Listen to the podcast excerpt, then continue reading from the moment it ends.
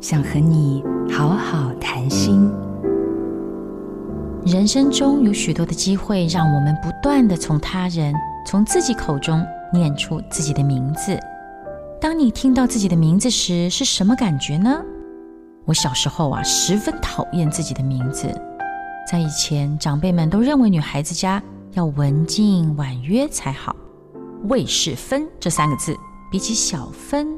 好像就多了那么一点气派。我非常在意自己好动的特质都从名字上流露出来。后来我开设了声音工作坊，带领着学员一遍又一遍对着空中呼唤自己的名字。有些人陌生、愤怒、流泪，还有一些人隔了许久却始终无法说出来。我自己也意识到。原来啊，我的名字是一份珍贵的礼物。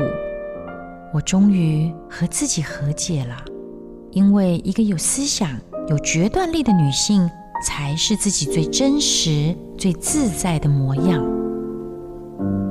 我是魏诗芬，愿你的声音和心灵都能像花一样绽放。好家庭联播网。